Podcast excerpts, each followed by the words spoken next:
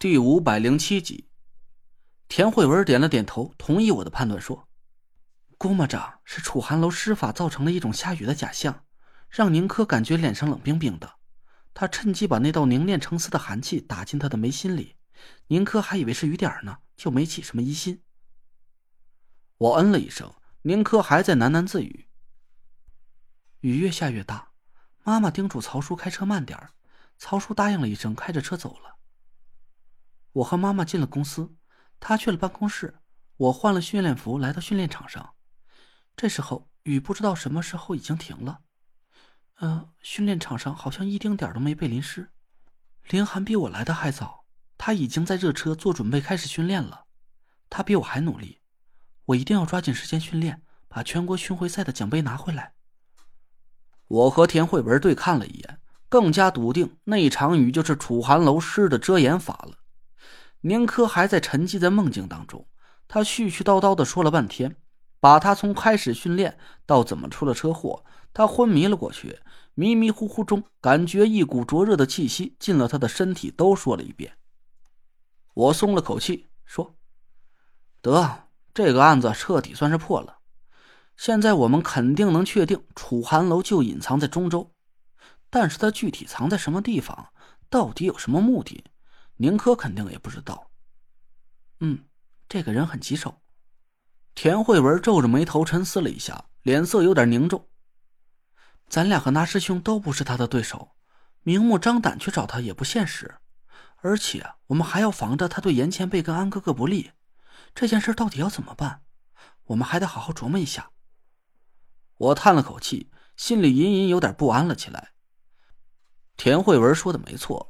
楚寒楼的行踪飘忽不定，最可怕的是他的道行深不可测。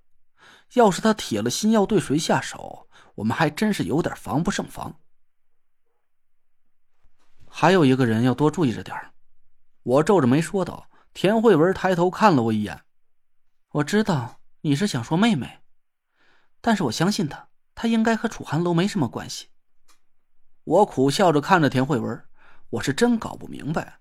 他为什么会对唐果儿有这么信任？再怎么说呀，她也是楚寒楼的亲生外孙女啊！我是真不敢相信他们之间一丁点关系也没有。慧文啊，唐果儿她毕竟是……嗨，我们还是加点小心吧。田慧文白了我一眼，我有点不高兴了。行了，我知道了，回头我找他好好问问，我相信他不会对我撒谎。呃，好吧。我赶紧结束了这个话题，我可不想为了个糖果儿搞得我跟田慧文之间发生什么不愉快。我走到宁珂的病床边上，深深吸了一口气，刚要收了入梦咒，让他从梦中清醒过来。累赘，我知道你会来救我的，一定会。宁珂突然冒出这么一句，田慧文愣了一下，脸色慢慢沉了下来。我顿时感觉大事不妙，我吓得瞳孔都扩散了。我赶紧捏着手指，想要打个响指让宁珂醒过来。田慧文却一把抓住了我的手，眼神冷冰冰的。哟，干嘛呢？这是做贼心虚了呀？多精彩的内心独白呀！不听完了不是可惜了了？不不，这这这有什么好听的呀？他是个病人，他病糊涂了说胡话呢？这是他他。田慧文冷冷的一笑，闪身挡在我和宁珂中间。他糊涂了，我可没糊涂，是不是胡话不用你说，我自己还听不出来吗？我哭丧着脸站在一边，心里一个劲儿的对宁珂作揖：“宁大小姐，宁姑奶奶，我的宁大祖宗哟，你可千万口下留情，不然我的小命啊，可就有点悬了哟！”我。宁珂的脸色浮起了一阵红晕，嘴里还在喃喃自语：“我知道自己中了煞，我很害怕，我的全身都不会动了，头上感觉很冷。我能听见林寒在叫我，我能听见妈妈在哭。我很想告诉他们我没事儿，可我动不了，我也说不出话来。累赘，那时候我就在想，你一定会来救我的，因为每次我遇到危险的时候，你都会出现在我身边。”我看不见自己的脸色，但我敢打赌，当时我的脸绝对就是个倒进了二三十种颜料的调色板，具体是个什么色儿啊，连我自己都不知道了。我惊恐的看着田慧文，我很想回头逃跑，赶紧远离这间倒霉的病房，可我不敢呢。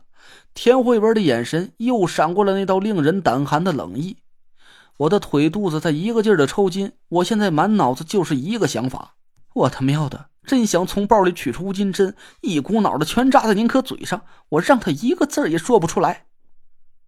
可宁可呀，偏偏带着一脸幸福的表情，不知死活的继续嘟囔着。累赘，你知道吗？我我喜欢你，妈妈也喜欢你，她很想让我们俩在一起。我也不止一次想象过那个幸福的场面。我们一家人开开心心的坐在一起吃饭，曹叔把妈妈最喜欢吃的菜夹到他碗里，你也把我最喜欢吃的菜夹给我。不，我给你夹菜。我知道你喜欢吃什么。只要你高兴，我可以不做赛车手了。我天天在家里跟曹叔学做饭。你喜欢吃什么，我都做给你吃。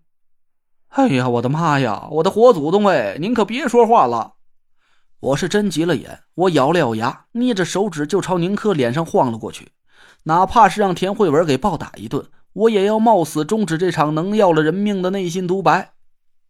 还没等我凑到病床边上，突然我耳朵一疼，我呲牙咧嘴的打了个转，身子不由自主的又回到了原地。